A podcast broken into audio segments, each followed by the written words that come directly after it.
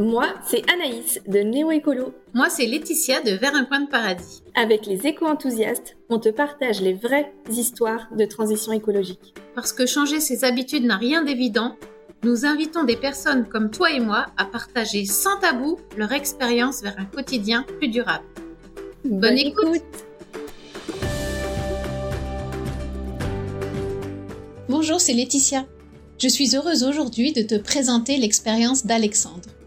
Au-delà de son histoire et de l'évolution écologique de son engagement, ce qui m'a plu dans notre échange, c'est la passion avec laquelle il partage son enthousiasme pour agir de manière alignée.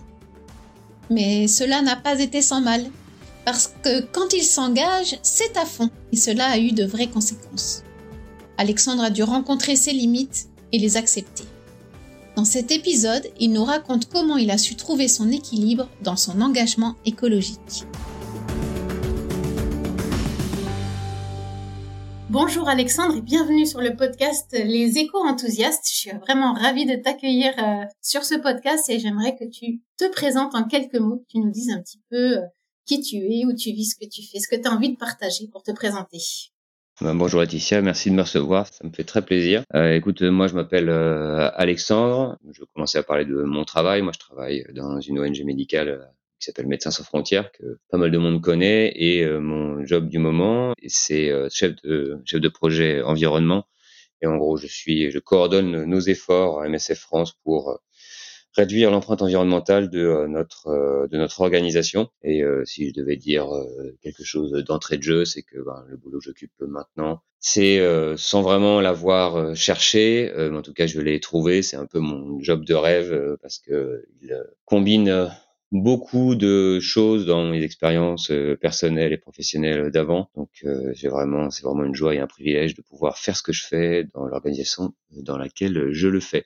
Si euh, j'y suis aujourd'hui, ben, je pense que ça va être important pour la suite. C'est aussi que j'ai eu l'occasion de faire, et ça recommencera sûrement un moment ou un autre, de faire de l'activisme écolo avec Extinction Rebellion, que plus tard dans la conversation j'appellerai XR, comme on l'appelle entre nous. Super, bah justement, tu nous as donné envie d'en savoir plus. Et donc moi, ce que j'aimerais que tu partages maintenant, c'est un petit peu bah, comment a, commencé cet engagement écologique, pourquoi c'est important pour toi? Je vais devoir remonter euh, un peu dans le temps et commencer par ne pas parler euh, d'environnement, mais je ferai ça euh, vite. En tout cas, pour, je pense que si à un moment, je vais dire un des moments déterminants dans ma vie, euh, un moment où j'ai finalement, euh, je d'une situation, on va dire, euh, notamment professionnelle, de vie, je vais dire assez standard. En tout cas, j'avais un boulot qui me qui me convenait tout à fait, qui me stimulait intellectuellement, je gagnais ma vie tout à fait correctement. Donc euh, voilà, je faisais ma petite vie, quoi. Je faisais ma petite vie de, euh, je gagne, je gagne, je gagne des sous, puis après, ben, je m'occupe de, ma vie. Je, je, prends des vacances, je fais des voyages, j'achète des trucs, euh, je travaille euh, pas mal. Et puis à côté de ça, ben voilà, je planifie mes loisirs, quoi, pour avoir une espèce de, de bonne, de bon équilibre de vie. Donc voilà, mais finalement une vie pas du tout engagée politiquement. Et ça, c'était jusqu'à, je vais dire, 2015. Je me suis retrouvé accessoirement mais ça, je pense que c'est important à noter. Moi, j'ai vécu un certain nombre d'expériences perso assez, euh, assez euh, difficiles, douloureuses, on va pas se mentir. Ça, c'était, on va dire, jusqu'à l'année 2012. Euh, Donc 2013, 2014, voilà, j'ai une vie pleine de liberté, une vie facile, je veux dire, une vie facile. Et moi, s'il y a un événement qui m'a marqué très fort, c'est Charlie pour tout un tas de raisons que je ne vais pas forcément euh, développer ici, mais disons que ça a été euh, le moment où euh, enfin, je me suis retrouvé un soir à pleurer une demi-heure devant ma télé, ce qui était quand même pas quelque chose, quelque chose dont j'étais coutumier. Ça m'a fait quelque chose. J'étais très étonné de, de l'ampleur du bouleversement que ça me procurait, et ça, ça m'a enfin, ça m'a mis en action presque immédiatement, notamment que avant ça, j'étais d'une certaine manière parfaitement cynique en fait sur le monde et ses problèmes, ce genre oh là là, il se passe beaucoup de choses dans ce monde, ça me dépasse, je, je laisse, je laisse faire ça à d'autres. Euh, moi, voilà, je fais mon truc, je suis un peu un mercenaire, comme j'aimais à me définir, je fais mon truc, je prends ma thune, euh, je fais ma petite vie, et puis voilà, c'est super. Et d'une certaine manière, Charlie a tout changé, en sens que ben, j'étais tellement surpris, euh, choqué bien sûr, mais après surpris d'être aussi bouleversé. Si, si ça me touche tellement, c'est que ok, il y a quelque chose à creuser. Ça, ça veut dire que jusqu'ici, j'ai été trop aveugle au monde, même volontairement. Quoi. En fait, je me protégeais en fait par ce cynisme de, de regarder le monde en face. Et en fait, Charlie m'a forcé à regarder le monde, le monde en face. Donc c'est là que j'ai euh, commencé, euh, même pas dire recommencer, commencé à, me renseigner sur le monde, à relire des choses, à me réabonner à des journaux, à lire les infos, etc., etc ne serait-ce que mieux comprendre, comprendre comment on était arrivé là et comment ça se faisait que finalement c'est, euh, c'est ce type d'horreur pourrait pouvait arriver. De fil en aiguille, c'est ça qui euh, deux ans plus tard, euh, enfin un peu, moins de deux ans plus tard, fait que entre autres choses, j'ai choisi de, postuler chez Médecins sans frontières et je me souviens encore de l'entretien d'embauche où j'étais très très très stressé parce qu'en fait c'est vraiment quelque chose où je me suis rendu compte sur le moment en fait de par mon stress à quel point c'est quelque chose que j'avais envie de faire qui me qui me portait quoi. Je pouvais pas juste continuer à à euh, faire ma petite vie pour contribuer à la, à la machine de consommation euh, notamment qui fait que euh, progressivement on a un peu dans sa roue quoi. On gagne sa thune on achète des trucs et puis voilà et au final le temps avance. Et donc j'ai eu la grande chance d'être d'être pris. Et pendant ma première mission donc première mission sur le terrain au Tchad j'ai j'ai rencontré une personne une, une jeune allemande végane de 10 ans ma cadette et été, ça a été un peu le coup de foudre. On s'est, on s'est mis ensemble et on, est resté ensemble trois ans et c'est avec elle que j'aurais découvert ce, sujet de, on dire, du, du réchauffement climatique et plus largement du sujet environnemental. Je découvre le véganisme, je découvre, elle me fait regarder euh, plusieurs films, notamment, je me souviens très bien du, du film d'Al Gore, euh, qui était Une vérité qui dérange. Et en fait, avec elle, je, je, je découvre ce sujet-là et surtout l'ampleur qu'il va avoir euh, en matière de d'injustice euh, mondiale, en sens que les, les, personnes qui vont les premières s'en prendre le plus dans la tronche, c'est bah, les populations qui sont déjà les plus vulnérables aujourd'hui, qui vivent dans des coins euh, pauvres, des coins en guerre, etc., etc. Et euh, ça s'est venu taper dans euh, exactement le même ressort qui a fait que j'avais à un moment décidé de, de partir dans l'humanitaire. Oui, voilà, il y a un lien, il y avait un lien finalement qui se créait entre tes considérations euh, d'égalité sociale, enfin de justice sociale et de problématiques environnementales. Euh, exactement, et c'est d'ailleurs encore aujourd'hui ce qui me porte parce que autant euh, j'aime bien la nature et les petits oiseaux, autant c'est pas euh, par rapport à ça que ça m'a que ça m'a mis en mouvement. Donc euh, dans l'humanitaire, euh, entre autres dans l'humanitaire, mais finalement dans la vie, moi je trouvais ça, enfin je trouvais ça absolument euh, scandaleux qu'il y ait de telles différences de, de, revenus, de niveau de vie, et qu'il y en ait qui nagent avec le dauphin pendant que d'autres prenaient la gueule ouverte, si vous passez l'expression, intellectuellement, philosophiquement, tout ce que vous voulez. En fait, plutôt dans ma vie, ça me dérangeait, et progressivement, c'est devenu une forme de révolte.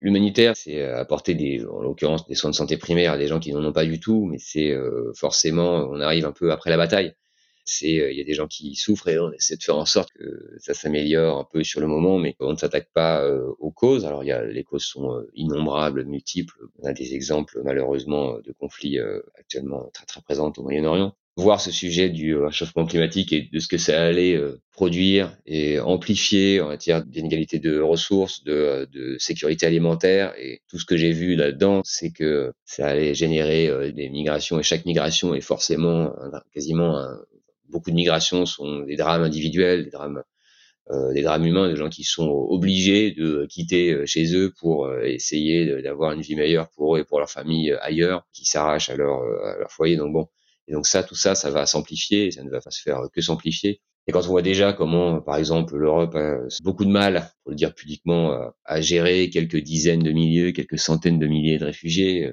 l'ampleur du désastre humain qui le réchauffement climatique va, va apporter, euh, va me pousser vers moi-même une interrogation de mes propres pratiques environnementales. Genre, tiens, tu vis euh, ta vie aujourd'hui, certes désormais plus euh, sociale, plus, plus juste, mais derrière, tiens, je mange de la viande, jusqu'ici j'y pensais pas, qu'est-ce que ça signifie Tiens, l'achat en vrac, qu'est-ce que c'est Tiens, qu'est-ce que ça signifie de prendre l'avion, au-delà du fait de prendre les vacances, etc., etc. Donc, déjà, j'ai fait ma transition environnementale personnelle, en tout cas. Et puis voilà, ça me paraissait je veux dire, j'ai une formation, euh, j'ai une formation d'ingénieur et d'un coup il y avait aussi un côté genre purement de, de manière, générale des euh, ressources que l'humanité, euh, notamment sa partie la plus riche, consommait. Et je voyais bien que, en tout cas, les niveaux de vie qu'on avait, la manière de les d'y subvenir, on va dire en Europe, c'était pas du tout, c'était pas quelque chose qui allait être possible pour tout le monde si on voulait que tout le monde puisse vivre de manière décente et à peu près en paix. Donc pour moi, il devenait évident qu'il allait falloir qu'on s'y colle tous et toutes, réduire notre empreinte environnementale pour moi, c'était une forme d'évidence. Et quand je me suis euh, retrouvé après deux missions sur le terrain, euh, je me suis retrouvé, euh, je me suis retrouvé à avoir un poste au siège au CDMSF France à Paris. C'était pas, c'était pas censé durer, mais depuis j'y suis toujours. Mais maintenant, désormais avec le boulot que j'occupe aujourd'hui, mais c'était pas celui que j'avais à l'époque. J'ai été très surpris de voir que les sujets environnementaux bah, au siège, même les comportements en fait des gens au siège n'étaient pas du tout éco-responsables. Quoi. Enfin, je me souviens encore de la machine à café avec 30 000 gobelets en plastique qui traînaient. Et quand moi je disais mais bah, vous pouvez prendre votre tasse, ça sauve un gobelet, etc. Tout ça, on, enfin, on me regardait quasiment de travers. Et quand je disais le mot environnement, un certain nombre de personnes à l'époque me disaient mais enfin c'est gentil, mais on n'est pas Greenpeace. Ça m'a troublé, euh, déçu même, je dois le dire à ce moment-là. De fil en aiguille, et ça aurait été ma première fois que je suis presque sorti du bois, où j'ai fait savoir qu'en fait moi ça me convenait pas et que je voulais que ça change en fait, parce que j'avais quand même l'impression que euh, au siège d'MSF à Paris à l'époque, 2018, j'avais l'impression qu'on en faisait moins dans mon ancienne boîte, bien capitaliste, bien orientée vers la rentabilité. Cette euh, différence me surprenait, me décevait, me révoltait un peu. Et à force d'en parler, ben, j'ai forcément fini par rencontrer aussi au siège des gens qui euh, avaient la même perception. Et c'est euh, comme ça on s'est retrouvé à quelques-uns, quelques-unes, à créer une green team, comme ça se fait dans pas mal d'organisations. Et assez vite, on s'est retrouvé à être une trentaine en fait, à faire des réunions euh, plénières comme ça toutes les deux trois semaines, à faire des groupes de travail pour tiens qu'est-ce qu'on pourrait faire ici, qu'est-ce qu'on pourrait faire là. Et voilà, c'était et certes bien sûr qu'il y avait des initiatives très locales, très tiens on va mettre à disposition des, euh, des, paniers bio, on va faire un, potager partagé euh, sur une des terrasses du, euh, du bâtiment qu'on était en train d'ouvrir, etc. Donc ça, ça, ça, ça a pris, ça c'était visible, c'était vraiment nécessaire. Et forcément, une partie d'entre nous, on voulait surtout que notre, notre organisation, dans ses modes, dans ses pratiques sur le terrain, mette des choses en place. Et ça, pour faire ça, c'est pas du tout, on n'allait pas juste appeler les gens au Tchad, au Yémen, en leur disant, hey, regardez, il faut sauver les gobelets. C'était pas ça. Donc euh, il fallait que ce soit une, que ça vienne du top management, du conseil d'administration, euh, de, de du comité de direction. Dans chaque section MSF dans chaque pays en fait est une euh, est une association.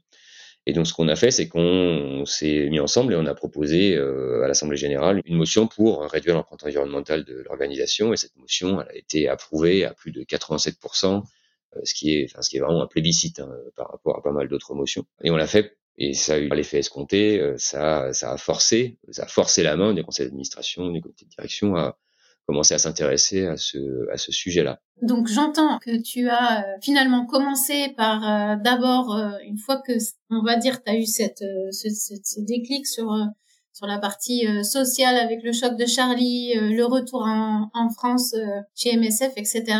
Tu as eu tout ce développement aussi personnel avant ça au niveau écologique pour engager ta propre transition à la fois sur l'alimentation, sur la consommation, sur la mobilité. Et puis, euh, tu as voulu finalement euh, investir tous ces thèmes, euh, tous ces sujets au, sein de ta propre entreprise. Et donc, avec la conséquence qu'il y a aujourd'hui, c'est que tu, c'est aujourd'hui toi qui portes tous ces sujets au sein de l'entreprise. Et au début, tu nous parlais aussi de dans ton cheminement, dans les actions que tu as portées, tu as, tu as évoqué ton activisme. Est-ce que tu pourrais peut-être nous en parler? Oui, tout à fait, j'allais, j'allais y venir. Moi, je fais ce constat, genre, bon, j'ai fait ma transition personnelle, tiens, contribué à lancer une, une, action collective au sein de mon association. Et ça, j'étais euh, très content. Et puis, enfin, j'étais, j'étais très satisfait de ça, assez fier, étonnamment euh, fier. J'ai eu une action sur le monde. Ça, c'est vraiment, ça a été, c'était un peu, j'ai un peu surpris de, de, de, me le dire comme ça, mais c'était ça. Et je me souviens, je pense, c'était euh, juste après avoir fait voter la motion en juillet 2019, il y a Greta qui est venu euh, qui est venu en France et qui a été reçu euh, quelque part euh, enfin, dans une, des salles à l'Assemblée nationale. Je me souviens d'avoir entendu ça à la radio un jour dans ma cuisine et me dire mais cette fille-là, elle, a 16 ans et waouh, qu'est-ce qu'elle a réussi à lancer? Surtout vu la manière dont elle était reçue, dont elle était traînée dans la boue par tellement de gens en France, même des intellectuels, même des intellectuels que je respectais beaucoup à l'époque et genre la manière dont elle était traitée, où elle était pointée du doigt parce que les gens ils tiraient sur, la, sur le messager. C'est une gosse, ah elle est autiste, ah elle a son, ce visage de cyborg. Mais il n'y avait aucun, aucun commentaire sur le fond.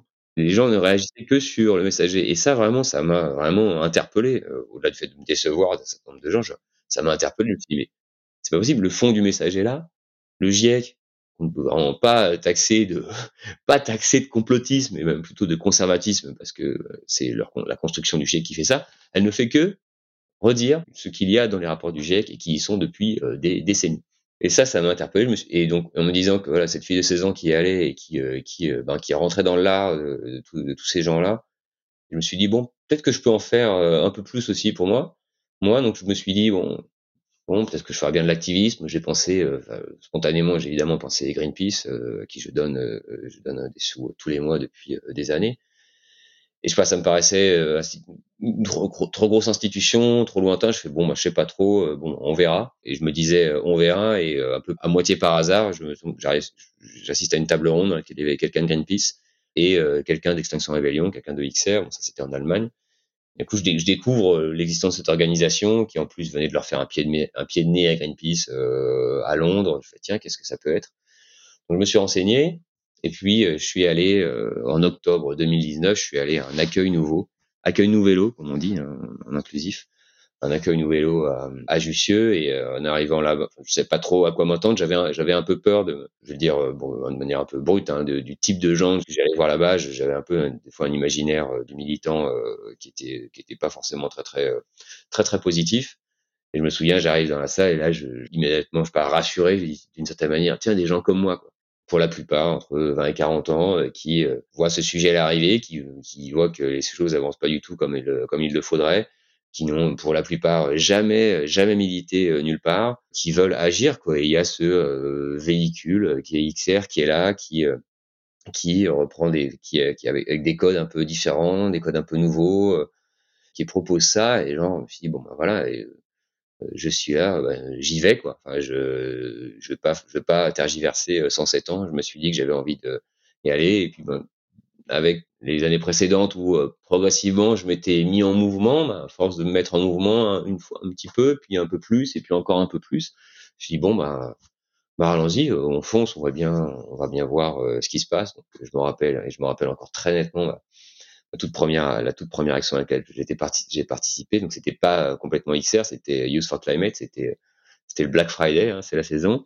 C'était le Black Friday 2019 euh, où avec un blocage euh, aux quatre temps à la défense et, et je me souviens et vraiment c'est, ça reste, je reste marqué, euh, dire à vie de, de voir à quel point d'un coup la violence, la violence des euh, consommateurs, parce qu'il faut bien les appeler comme ça, qui voulaient absolument passer quoi ils voulaient absolument passer, alors qu'on leur disait non, mais tu peux aller, vous pouvez, vous pouvez aller par là, vous pouvez faire le tour par ici. Nous on bloque, c'est symbolique, c'est machin. Non, les gens ils passaient par là et avec avec une vraie violence. Et là, de, des gens de toutes origines, de tous âges, de tout genre, de, tout ce que vous voulez, les gens mais hyper agressifs. Ils sont venus aux mains, j'ai des, amis qui se sont fait cracher dessus. quelle est cette violence? C'est complètement absurde. C'était complètement absurde.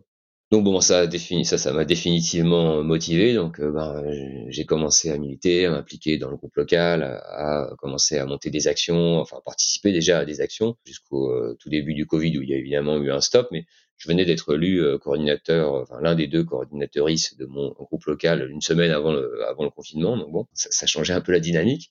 Ça l'a pas ralenti, surtout qu'il y a pas mal de gens que ça, ça, a secoué et qui en plus ont rejoint les rangs, ont rejoint les rangs de beaucoup de militants à ce moment-là. Et donc dans ce dans ce milieu militant là déjà des, quand je dis les gens comme nous il y a aussi un sujet que j'ai pas mentionné c'est que je me trouve avec des gens avec qui j'étais j'étais plus euh, l'écolo de service. J'étais plus celui qui euh, qui d'un coup n'est plus que l'écolo. Genre des gens que j'avais fréquentés euh, avant d'un coup ça y est j'étais l'écolo j'étais le végétarien etc et d'un coup d'une certaine manière je n'étais plus que ça. Même au boulot hein. Il y a cette différence et tu, tu n'es plus que ça genre c'est un peu troublant. Donc depuis j'en ai pris mon parti mais il m'a fallu quelques années pour accepter le fait que dans les endroits où euh, les gens ne sont pas, euh, je, vais, je, vais, le dire comme ça, ne sont pas suffisamment euh, sensibles ou enfin, sensibles, au sujet, d'un coup, on est l'écolo. Et, c'est assez troublant. Donc là, au moins, bah, chez XR, bon, les gens, les gens qui ne, on était tous et toutes des écolos de service.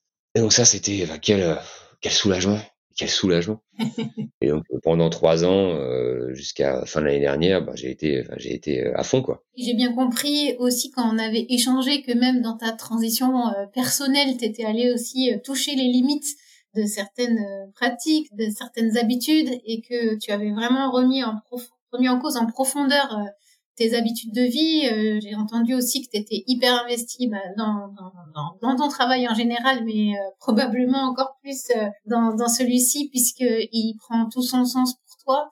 Et puis effectivement, bah voilà, la, la casquette d'activiste est arrivée aussi bah dans le même schéma de, de quelqu'un qui, qui va au fond des choses et qui, et qui s'investit à 100%. Et donc, ces, ces limites, bah, voilà, voilà, ça m'intéressait aussi effectivement que, que tu en parles parce que euh, ne serait-ce que même pour les personnes qui euh, qui font on va dire, des gestes uniquement à titre personnel dans leur quotidien, parfois ça peut être aussi très compliqué de, de, de dépasser nos propres limites et c'est quelque chose sur lequel j'insiste beaucoup parce que on rencontre euh, bah, parfois des burn-out écologiques, hein, des, des, épuisements qui font que bah, on a envie de faire tellement de choses qu'à un moment on, on, ne peut plus. Et donc à ce moment-là, c'est dommage parce que bah, quand on peut plus, ça veut dire qu'on on peut plus être utile aussi. Donc euh, je trouvais important que tu puisses aussi nous, nous expliquer euh, du coup comment tu avais euh, vécu ça et surmonté ça. Surtout, alors voilà, j'ai compris que c'était juste en faisant une pause. Peut-être que tu as même au niveau sur, sur, ta transition perso, peut-être qu'il y a aussi d'autres exemples ou, ou d'autres choses à partager sur ce sujet? Tu parles du burn-out écologique dans l'activisme, il y a un truc qui est très connu qui est le burn-out militant, c'est-à-dire qu'en fait, euh, c'est hyper porteur. Enfin, c'est ça. Enfin, je pense que s'il y a quelque chose que j'ai découvert dans ma vie ces dernières, dans ma manière de vivre, en tout cas euh, ces dernières années, notamment depuis que j'ai MSF plus XR plus ma transition écolo, c'est le simple fait de d'un coup, là où pendant euh, des décennies dans ma vie, j'avais je faisais partie du camp de gens qui essaient d'aménager leur vie au mieux, voilà, de faire son trou, de, de trouver sa zone, dans une zone dans laquelle on est suffisamment confortable, finalement un peu de, de sécurité, euh, etc. Et puis, euh, mais finalement, on est finalement, on est tout à, presque à, à, résister, à faire, à faire avec, à faire son possible. Ça, c'est vraiment des expressions qui, qui désormais m'horripilent. Et d'un coup, dans ma vie, il y a une bascule de, je peux agir sur le monde, j'agis sur le monde, et ça a un effet. Et ça peut quasiment devenir, euh, à un moment, c'était devenu une espèce de drogue, c'est-à-dire que en plus il y a l'effet de groupe, etc. Et puis on agit, et puis on est, euh, et en plus on, vous faites, euh, you're doing what's right. T'as euh, la vertu avec toi, la morale, t'as tout avec toi. En plus, tu le fais pour le bien, pour le bien collectif, quoi. Ça porte à mort, et puis t'as une reconnaissance d'une certaine manière sociale euh, considérable, enfin individuelle aussi. Genre ouais, je, comme dirait Kant, on agit toujours de telle sorte que la maxime de notre action puisse être érigée en la, en loi universelle. Ça, pour l'activisme et, et, en tout cas surtout pour la transition environnementale ça pendant un moment ça m'a ça m'était gravé dans la tête. Il y a eu un moment ça m'a écrasé en fait aussi. C'est écrasant en fait de se dire que un coup de se rendre compte que aucun des actes qu'on fait dans notre vie quel qu'il soit n'est anodin. Enfin, tout acte a quelque chose un impact une influence. Et un coup se rendre se rendre compte euh, de ça moi ça m'a ça m'a pas tétanisé mais ça, ça, ça peut mais en tout cas à un moment un moment oui. C'est-à-dire que genre chaque chose que je fais chaque euh, je sais pas chaque euh, appareil en veille que je débranche pas avant de partir chaque truc que je vais acheter euh, des choses sur lesquelles je vais céder donc il y a eu une une période où vraiment j'avais vraiment je faisais plus rien. Mais au début c'était un jeu. Il y a un, un, côté un peu jeu, genre ah tiens, je m'en demande packaging, etc. Puis après chaque emballage que vous avez en plus, tiens, est-ce que je pourrais faire différemment pour celui-là? Bah tiens, je vais faire comme ça. Tiens, pour celui-là, bah tiens, je vais faire comme ça bah tiens, c'est quoi les alcools que je bois? Bah tiens, il y a des, je bois du rhum. Ah bah le rhum, c'est l'alcool qui a la pire empreinte écologique. Bon bah tiens, j'arrête le rhum. Euh, éventuellement, si je un alcool fort, je bois du whisky. J'aimais pas le whisky, donc je me suis presque forcé à aimer le whisky. Enfin, choses comme ça. Bon, ça c'est les trucs un peu, ça c'est les trucs un peu marrants. Et puis après euh, viennent les, les euh, viennent les moments où, malgré tout, on peut pas va dire oublier 30 ans de vie, 30 ans de, on va dire, de, de, conditionnement, d'éducation, acheter un truc, ça fait, ça fait plaisir. Acheter une fringue, euh, ça fait, ça fait plaisir si elle nous plaît vraiment. Mais donc là, c'était genre non, non, surtout pas, surtout pas. Et puis, et euh, de temps en temps, il y avait des espèces de décharges comme ça, genre ah, mais vraiment j'en ai envie. Là, on le fait, euh, on l'achète, culpabilité, etc. Tout ça. Donc bon, je, pense que d'une certaine manière, c'est inévitable d'arriver à un moment un peu de, de, tétanie et de culpabilité. Et je pense que c'est important d'avoir en, tête, c'est quelque chose que bah, c'est par par cycle en fait. C'est comme ça que je le vois pour moi sur différents aspects de ma vie en fait. C'est c'est cyclique c'est-à-dire mais le premier cycle ben lui on sait pas que ça va un peu un moment s'arrêter. C'est-à-dire que à un moment faut aussi accepter que c'est pas en fait c'est pas accepter ses limites parce que dire comme ça, ça déjà ça fait un peu ça fait un peu lieu commun. C'est d'un coup les rencontrer ses limites et se rendre compte que et s'efforcer c'est comme c'est ce que je fais maintenant s'efforcer d'avoir euh, assez régulièrement presque des conversations avec euh, avec soi-même. Quand je dis comme ça, je, ça trahit mes cinq ans de thérapie, de se dire, bah, tiens, est-ce que, est-ce que là, j'ai malgré tout, je me suis ménagé euh, un espace, des espaces de où je recharge mes, où je, où je, recharge les batteries, quoi, où je suis pas toujours en hyper contrôle de, euh, de chacun, de chacune des actions que je fais, et que quand euh, et quand même l'action que je suis en train de faire n'est pas, ne peut pas être érigée en loi universelle, bon, ben ok, pas grave, et le faire en disant bon, euh, c'est c'est comme ça, et déjà, des, c'est pas déjà j'en fais beaucoup, j'ai bien le droit à ça, ça non plus, je pense que ça c'est pas une c'est pas une bonne approche. C'est genre, c'est simplement s'accepter, s'accepter en tant que, je veux même pas dire être humain, en, tant qu'animal, en tant qu'animal qui, bon, certes, une bonne partie du temps, on est orienté vers vers faire faire bouger le monde, enfin soi-même et le monde vers dans une meilleure dans une meilleure direction. Il y a des moments il faut lâcher et se laisser faire et se laisser faire des trucs dans la limite du raisonnable quoi. J'ai pas pris un avion dans le cadre personnel depuis 2019. Bon, dire si si je reprendrais vraisemblablement une ou deux fois dans ma vie. Enfin bon, c'est il y a l'histoire de se dire d'accepter de faire des compromis. C'est vraiment des compromis avec soi-même quoi. C'est pas grave et c'est même c'est même assez c'est même assez sain de temps en temps de se se laisser acheter une, plaquette de chocolat qui n'est ni biosourcée ni machin, je sais pas quoi là, juste parce qu'on aime ça quoi. Donc ça c'est c'est ça en tout cas, c'est comme ça que toi tu as trouvé euh, cet équilibre et euh, la juste dose entre euh, agir et et se sentir dépassé, c'est c'est en, en, en, arrivant aussi à t'écouter un petit peu plus et et à essayer bah, de relativiser, peut-être déculpabiliser quoi sur les choses qui ne sont pas parfaites finalement. C'est considérer que aussi on a le droit des fois de pas être parfait. Oui, oui, c'est ça ce qui, ce qui, compte là-dedans, c'est la boussole en fait. Il y a 5-10 ans, j'étais pas aussi, je sais pas aussi, euh, je souple, sage presque que je le suis, euh, que je le suis aujourd'hui, parce que je, vais faire un peu un parallèle avec euh, avec avant et notamment par rapport à mon engagement militant. Quand j'étais euh, dans, dans les 30 premières années de ma vie, en gros, je, je fréquenté aucun militant, tout ça, mais je sais que je me souviens encore de certains schémas de pensée quand il y avait des, des militants qui ne, qui ne vivaient pas absolument selon leurs principes. Genre ah ouais tiens toi tu clames ça, mais pourtant, enfin voilà, je sais pas euh, t'es végétarien mais t'es même pas vegan, bon, tu euh, voilà, tu vas pas au bout du truc quoi. Je me souviens très bien que ça me permettait de balayer, euh, de balayer euh, des, des gens, des propos parce que bon, bah, son, il est même pas cette personne-là n'est même pas, même pas, même pas jusqu'au bout. Donc bon, c'est un tiède quoi. Donc et donc forcément, une fois que moi j'ai franchi ce pas-là, il forcément, j'ai forcément essayé de me coller à l'image, à l'image parfaite du euh, espèce de Jésus comme ça de l'écologie, euh, entre autres, l'écologie, euh, pas que. J'ai essayé de devenir cette personne parfaite. C'est sûr que ça m'aura apporté, ça m'aura, ça m'aura amené plusieurs fois, plusieurs manières euh, à des, à des assez, assez proches de la rupture. Je vais pas, je vais pas mentir, je vais pas faire comme si euh, c'était pas été vraiment vraiment chaud à un moment. J'ai eu la présence d'esprit à quelques, enfin la présence d'esprit. Et donc maintenant que tu as trouvé cet équilibre, comment tu te sens aujourd'hui dans ton engagement écologique, euh, dans les actions que tu portes au niveau personnel ou professionnel et professionnel? Aujourd'hui, je vais le dire comme ça, je pense que j'ai jamais été aussi euh, aussi heureux en fait dans ma vie tout court. Déjà, j'ai bien conscience de l'énorme privilège que j'ai donc de d'avoir le type de boulot que j'ai dans dans cette organisation euh, formidable qui est MSF MSF France particulièrement, je tiens à signaler pour, pour différentes raisons que je vais pas développer euh, apporter de l'aide à des gens qui sont des situations extrêmement euh, vulnérables, dans des situations de conflit, et en plus le faire de manière plus éco-responsable. Et ce faisant, le simple fait de le faire, c'est déjà militant. Donc ça, c'est euh, de ce point de vue-là, c'est le, le, boulot que j'ai aujourd'hui. Ça a vraiment changé de nature. J'ai toujours aimé les boulots que je faisais, mais là aujourd'hui, ça a changé de nature. Dire si si on me disait demain, si tu veux, tiens, on te donne le même on donne le, même salaire, on va dire, le même salaire que ça gratos, t'as plus besoin de bosser. Je dis bah très bien, et puis je vais bosser, je vais bosser quand même. Donc ça c'est ça c'est vraiment une chance inouïe.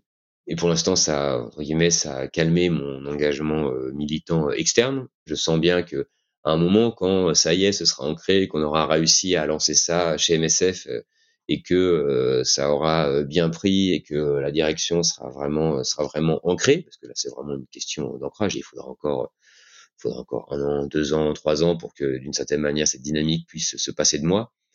Euh, je sens bien qu'à un moment ou un autre, je vais, je vais avoir envie d'aller toquer à la porte de personnes qui n'ont pas envie qu'on toque à leur porte, quoi, pour, euh, pour, pour leur dire, hé les gars, il faut quand même accélérer la machine parce que, parce que ça se réchauffe euh, par ici. Donc, il faut aller secouer les gens. Tant de, il y a tant de gens qui, croise les doigts que le monde euh, aille mieux, mais qui euh, qui n'osent pas y aller. Disons que ce que j'ai envie de faire, c'est que ces gens-là qui hésitent à pas laisser à l'action pour plein de raisons, euh, beaucoup beaucoup de bonnes et beaucoup de mauvaises peut-être aussi. Ces gens-là, la transition vers un monde vers un monde en paix ne se fera que quand il y aura plus de monde qui qui osera qui osera y aller. Eh ben merci beaucoup. Effectivement, bah ça, je crois que ça donne envie en tout cas de d'agir et de d'agir euh, de manière alignée et équilibrée. Je pense que c'est ça aussi le message. je voulais savoir avant de nous quitter si tu avais peut-être un dernier conseil ou, ou quelque chose à partager aux personnes qui nous écoutent. Un dernier conseil, je vais, avoir la prétention de, citer Gramsci et une phrase qui me reste encore très très euh, beaucoup dans la tête parce que souvent on me demande mais est-ce que tu as encore de l'espoir? Et ça, cette histoire de l'espoir, euh, peut-être que, enfin, tu l'as peut-être déjà entendu toi, et puis après d'autres militants écolos, mais est-ce que tu as encore de l'espoir? Je vais le dire de manière assez euh, crue et ça chez, chez XR, euh, c'est dit d'entrée de jeu. D'une certaine manière, l'espoir, l'espoir empêche l'action, quoi. Donc, on a surtout, on n'a pas tant besoin d'espoir que de courage. Donc moi, quand on me demande est-ce que j'espère encore, ben oui, parce que déjà moi, j'ai juste une espoir que le monde change, c'est pas tant ça, c'est plutôt que j'ai la certitude que moins, que moins j'en ferai, moins j'en ferai, moins ça changera. Ça, c'est sûr. Donc, j'ai pas besoin d'avoir l'espoir que ça aille mieux, j'ai juste, c'est juste cette espèce de certitude que, que, voilà, que moins, que moins on en fait, moins on en fait, moins ça bouge. Et donc, je vais vous citer Gramsci. Il faut allier le pessimisme de l'intelligence à l'optimisme de la volonté. Je pense qu'on pouvait pas trouver meilleure conclusion pour cet épisode. Euh, merci beaucoup Alexandre euh, d'avoir pris ce temps pour partager tout ça, ton expérience. J'espère que ça inspirera euh, nos auditeurs, nos auditrices. Merci beaucoup Laetitia.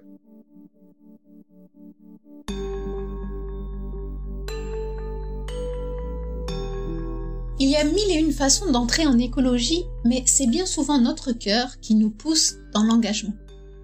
Pour Alexandre, il y a eu deux secousses celle de Charlie, qui l'a questionné sur le désordre du monde, et une rencontre qui lui a ouvert les yeux sur l'écologie et ses enjeux. Finalement, ces deux questions sont devenues très vite un même combat et ont donné sens à son engagement pour un monde plus juste et plus égalitaire. Alexandre a su réenchanter son quotidien car il agit désormais en accord avec ce qui fait sens pour lui. Il a osé sortir d'une routine rassurante pour se sentir vivant dans l'action. Passionné comme on a pu l'entendre dans son récit, Alexandre est une personne qui s'investit à fond dans tout ce qu'il entreprend. Mais parfois la quête de perfectionnisme nous mène à rencontrer nos limites et nous met face à nos contradictions. Il l'a vécu. Ce que je retiens dans son expérience, c'est qu'il a su entendre ses alertes pour prendre les bonnes décisions et préserver son équilibre. Un équilibre qui n'est pas toujours facile à trouver, qui est propre à chacun. Pour Alexandre, cela était de mettre en pause son engagement activiste et de se mettre à temps partiel. Il s'agit là de prendre du temps pour soi et de se ressourcer dans des actions apaisantes, réconfortantes ou enrichissantes pour trouver l'énergie de l'action juste et mesurée. Et l'enjeu est bien là. Lorsque la nécessité d'agir nous prend aux tripes, il devient impérieux de trouver le moyen de le faire sur la durée. Ne plus pouvoir agir n'aurait pas de sens et n'aiderait personne. Comme je le dis souvent, la transition écologique nécessite d'abord de prendre soin de soi pour mieux prendre soin des autres et de la planète. Malheureusement, de nombreuses personnes se découragent dans leur transition écologique car elles ont oublié deux ingrédients essentiels.